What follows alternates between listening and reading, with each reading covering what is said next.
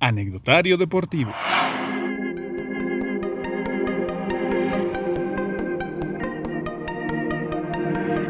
Hola, ¿qué tal? ¿Cómo están amigos del podcast del Anecdotario Deportivo? Me da mucho gusto saludarles de este lado del micrófono su amigo Cristian Can. Seguramente ya te has dado cuenta de todas las cuestiones que se han dado en el deporte con respecto a los actos de racismo en los Estados Unidos. Primero fue en el partido de playoff entre los Bucks y el Orlando Magic. Para minutos más tarde anunciar la NBA que los partidos se estarían suspendiendo hasta el momento. Después le siguió la MLS, la MLB, la WNBA por supuesto, y claro, varios equipos también de la NFL cancelaron sus prácticas, esto como protesta ante los actos, insisto, de racismo que se han presentado no solamente en la última semana, sino en los últimos meses. Así que en este episodio te voy a dejar con una pieza en donde todo el equipo del anecdotario deportivo hicimos una investigación. Y es que en el deporte evidentemente se han presentado muchos casos de racismo. Por lo que a continuación escucharás una cronología de algunos actos, no son todos, quiero aclarar, porque lamentablemente el racismo tiene mucha historia dentro de la sociedad y por ende del deporte. Pero antes también te recuerdo que nos sigas en nuestras redes sociales Anecdotario Deportivo. Y claro, si quieres disfrutar esta pieza con las imágenes, te invito a que vayas a nuestro canal de YouTube, Anecdotario Deportivo.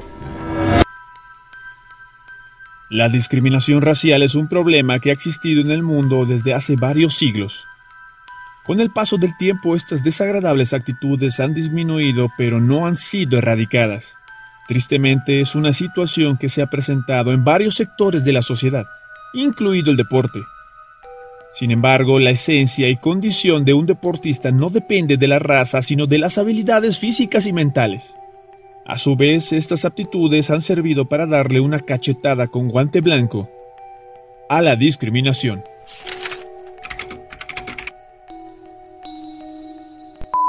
Y antes de seguir con nuestra historia, te recomiendo que te suscribas a nuestro canal para que no te pierdas más videos como este. Nos remontamos a los Juegos Olímpicos de Berlín en 1936. Jesse Owens demostró que en el deporte no hay triunfos asegurados por el color de piel.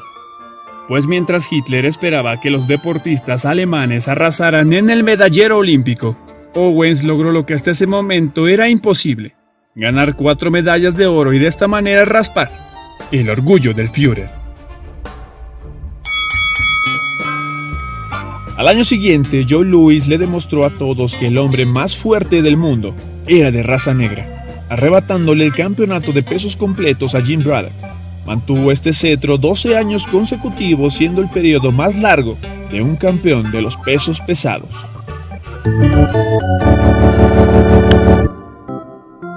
Uno de los primeros hombres que hizo historia al romper las barreras raciales dentro de un deporte de conjunto fue Jackie Robinson, al ser el primer beisbolista afroamericano que jugó en un equipo de grandes ligas.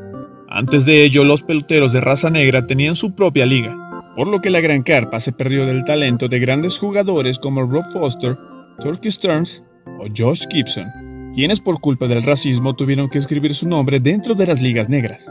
Jackie tiene su número retirado de todos los equipos de grandes ligas, y cada 15 de abril todos los jugadores usan el 42 en la espalda, en honor a Robinson.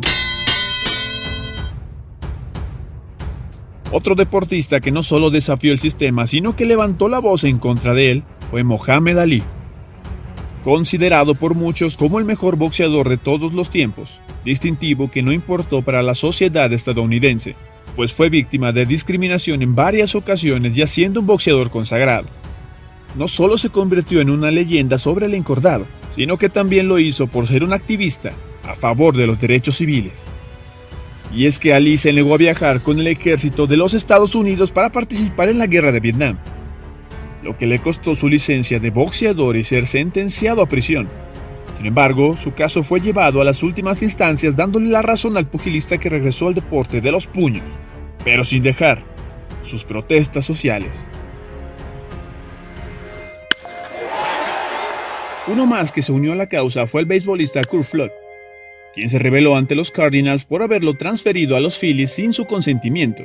En esa época, las franquicias de MLB cambiaban y hacían lo que querían con los peloteros. Pero el veterano jardinero con 12 años en las grandes ligas no quiso seguir con esta práctica mercantil.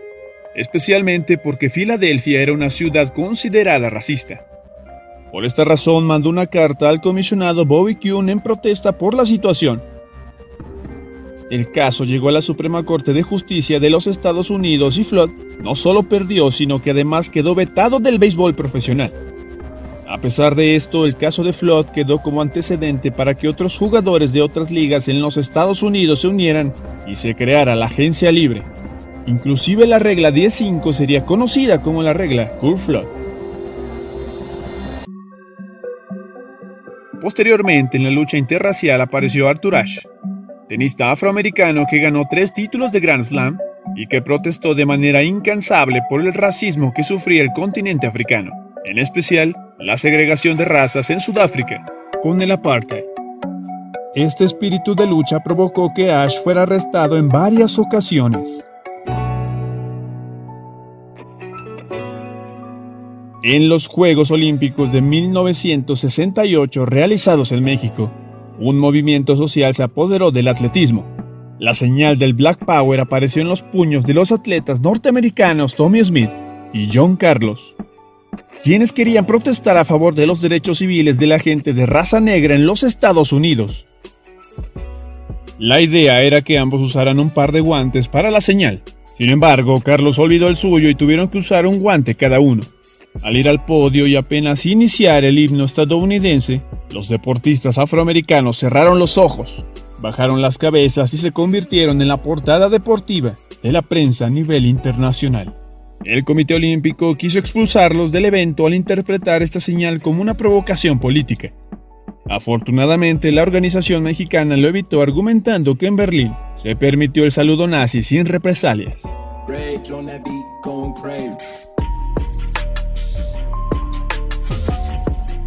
Para los 90, los deportistas, a pesar de no alzar la voz en protestas o movimientos raciales, se convertían en la protesta en carne viva mostrando su talento en las diferentes disciplinas. Michael Jordan, Tiger Woods o Emmett Smith dejaban muy en claro que el deportista de raza negra dominaba la estirpe.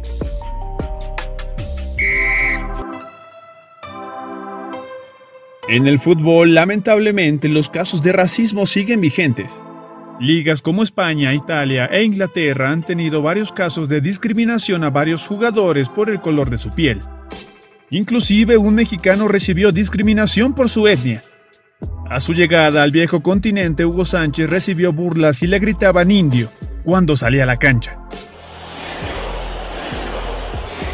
Sin embargo, gracias a su talento, Hugo convirtió los gritos racistas en gritos de gol.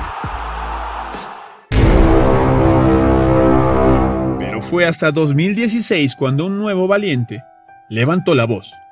El quarterback de los 49ers, Colin Kaepernick, inició una protesta en contra de la segregación racial.